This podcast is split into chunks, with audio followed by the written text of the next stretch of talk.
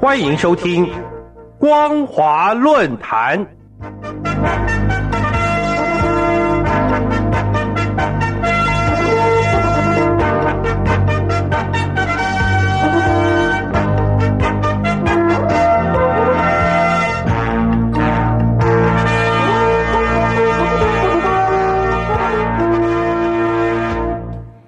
各位听众朋友好，欢迎收听今天的光华论坛，我是老谷。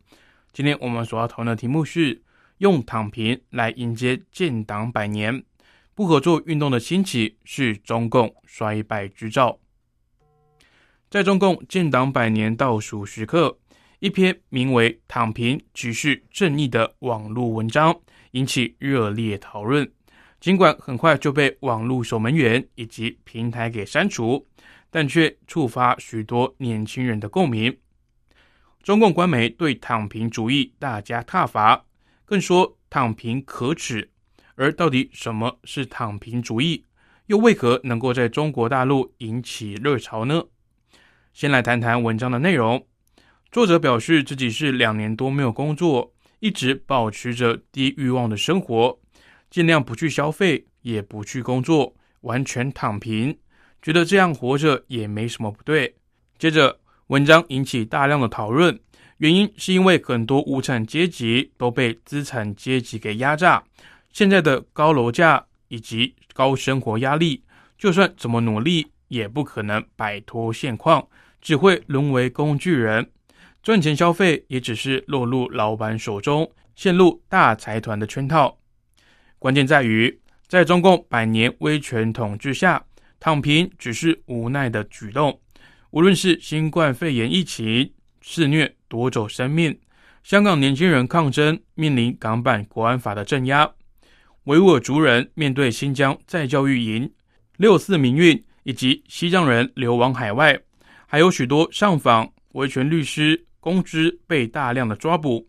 对中共而言，年轻人躺平了，中国的 GDP 又要如何增长？二零二五年。中国制造目标要怎么实现？二零三五年中国标准又该如何的实践？伴随着人口逐渐老年化，中共当然急着要封杀躺平思想。中共怕年轻人躺平是蓄力阶段，对于六四即将到来，建党百年的日子也在倒数。中共担心年轻人一旦空闲下来，脑子就会开始思考。进一步来看。中国大陆年轻人躺平，是代表这些人对未来还有前途极度的失望。而躺平的流行是不断的内卷化。所谓内卷化，意指一种恶性循环，意思是指社会某种文化不断的重复，已经无法发展，只能向内卷，使内部更复杂。举例来看，有很多中国劳工为了生活，却过着马云提倡的“九九六零零七”的血汗工作模式。九九六只工作朝九晚九，每周工作六天；零零七更为夸张，只每天二十四小时，每周七天都在工作。也因为这种真的会过劳死的生活，也没办法让自己富裕起来，成为上流人士。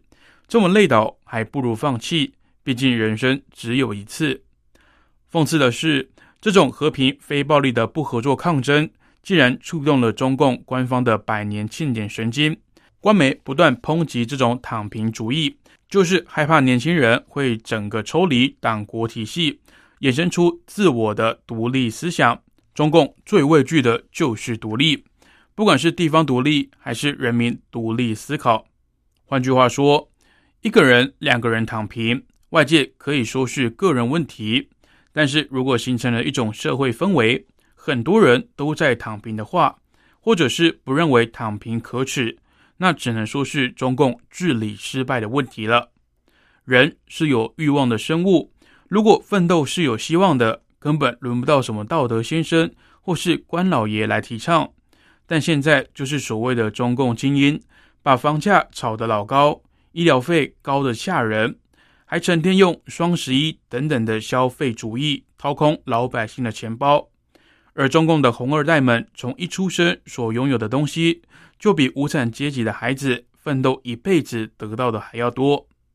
中共提倡共产主义，财富理当是属于集体的，集体中的杰出人物可以因为自己突出的贡献多得一点，但也不应该太多。追根究底，分配不公才是造成贫富差距的主因，也是对劳动价值的亵渎。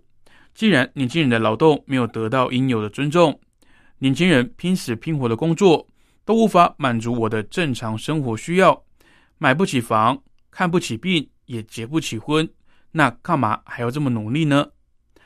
退一万步来说，选择生活的方式是公民的权利。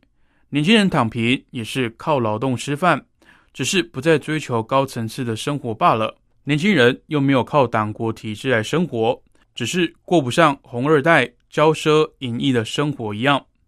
党国体制也不能对知足常乐的生活指指点点，别以为年轻人默不作声就能够忍受颐指气使、欠拖工资、强制加班、侮辱人格，这些是人民，并不是蝼蚁。无产阶级别的没有，就是人特别多。为人民服务是中共邪恶的标签。众所周知，中共以永远跟党走，要大力畅想共产党好、社会主义好、伟大祖国好的时代主旋律。整个中共百年以来的统治基础，都是将人民当作齿轮去推动社会。齿轮坏掉就换下一个。但如今，如果一大片齿轮躺平不动，整个党的机器就会停顿下来，而躺平主义就是戳破共产党百年谎言的衰败征兆。好的，以上就是本节光华论坛的内容。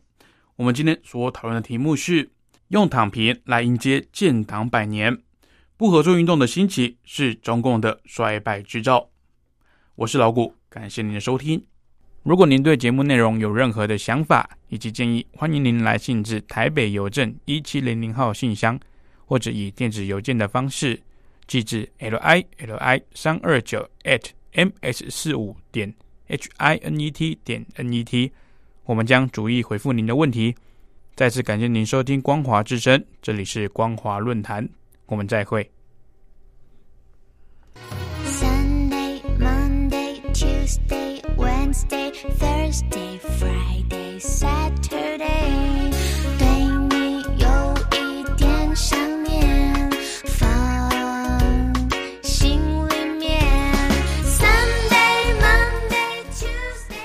众朋友，你们好，我是雨恒。